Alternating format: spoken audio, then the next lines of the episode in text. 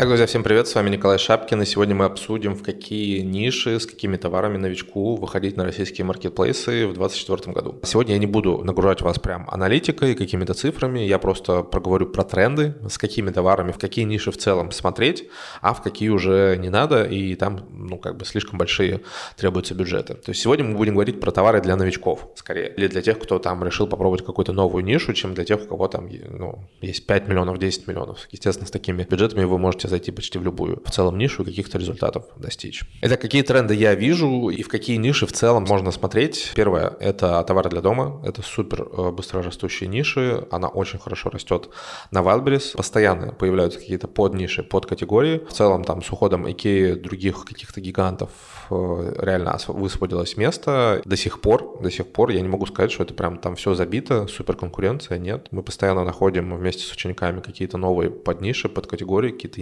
интересности, какие-то переделанные, супер переделанные вещи, которые приходят, соответственно, в нашу жизнь, и с ними можно выходить, и с ними можно хорошо зарабатывать. Люди очень хорошо товары для дома начинают покупать. При этом товары для дома это не тумбочка, это не стол, это не стул, это какие-то, естественно, мелкие вещи, это полочки, это умные мусорные ведра, не знаю, ну и так далее. В общем, рассматривать обязательно, туда можно зайти и с небольшими бюджетами даже сейчас. Вторая ниша – это товары для животных. Опять же, очень сильно растет тренд, появляются постоянно какие-то новые приколюхи, какие-то новые игрушки, какие-то усовершенствованные поилки, кормилки и так далее. Они хорошо продаются, конкуренция там не сильно большая, туда не заходят гиганты, по крайней мере пока. И большинству продавцов там достаточно комфортно. В том числе мои ученики запускают очень много товаров для животных, и все это, соответственно, достаточно успешно. Не забываем про то, что огромное количество людей тратит на животных не меньше, чем на детей, также их любят, поэтому там можно делать и хорошие хороший средний чек при этом даже. Третья ниша – это товары для детей. Сразу скажу, что если брать товары для животных, товары для дома, то там конкуренции меньше. Все-таки в детях уже она сильнее сильно чувствуется. Туда пришли гиганты, туда пришли заместители больших брендов, которые ушли, соответственно, из России. Но тем не менее, опять же, огромное количество игрушек появляется каждый месяц, какие-то развивалочки, какие-то штуки для дома, опять же. Там можно найти под категорию, под нишу, с той, которой можно выйти, где еще не супер жесткая конкуренция. Поэтому обязательно рассмотрите. Товары товары для спорта. Тут тоже, я думаю, все понятно. Естественно, нету смысла выходить с ковриками для йоги, нету смысла выходить с какими-то массажерами. Новые штуки появляются постоянно. Китайцы очень нас радуют каждый год новыми какими-то вещами для спорта. Если это вирусится в ТикТоке особенно, то это вообще имеет взрывные продажи. Кроме того, очень хорошо заходит через внешний трафик, через блогеров именно товары для спорта. Поэтому тоже рассматривайте. Ну и пятую нишу я назову, как ни странно для меня, потому что я не очень люблю сезонные товары, но я назову все-таки товары для сада огорода, потому что я это записываю в конце декабря, вы это увидите в начале января. У вас будет самое время подготовиться к огородно-дачному сезону. Только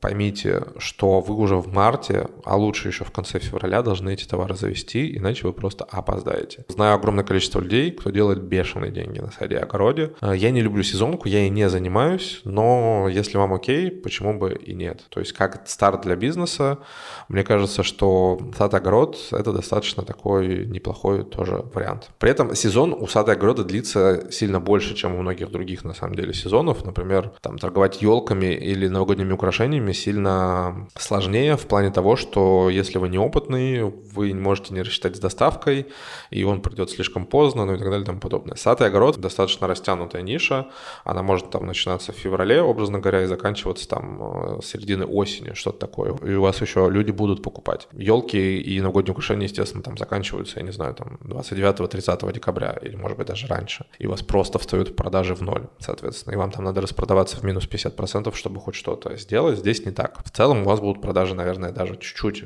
круглый год, но, естественно, самые большие продажи будут у вас а, весной в начале лета, поэтому рассмотрите эти ниши. И расскажу, естественно, про те ниши, в которые я не рекомендую заходить новичкам или опытным ребятам, но у кого нету сильно больших бюджетов, то есть это миллионы-миллионы рублей. Это одежда и обувь, я считаю, что все это закрыто. Не видел я давно уже супер крутых кейсов, которые там ребята залетали на каком-то энтузиазме, образно говоря, с небольшими суммами и выходили королями. Все-таки там все сильно сложнее, сильно конкурентно, и Ну, короче, сильно сложно, реально стало. Я никогда не, не рекомендовал, на самом деле, туда заходить, потому что помимо цифр, там еще такие вещи, как угадать с трендом, угадать с, со вкусом людей, угадать с цветом и так далее. Это сильно сложнее. Я не понимаю, как это делается, я не хочу в этом разбираться, поэтому я и не рекомендую одежду и обувь. Косметика. В косметику очень много людей зашло, а, особенно после там недавних событий. Сейчас это сильно конкурентная ниша, там очень огромное количество больших ребят, которые просто забирают э, большую часть выручки.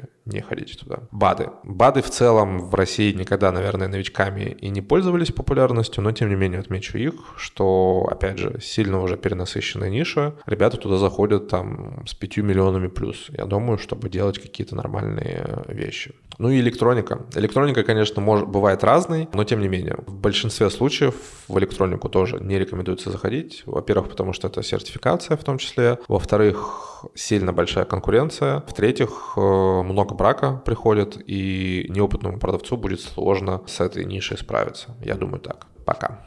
thank you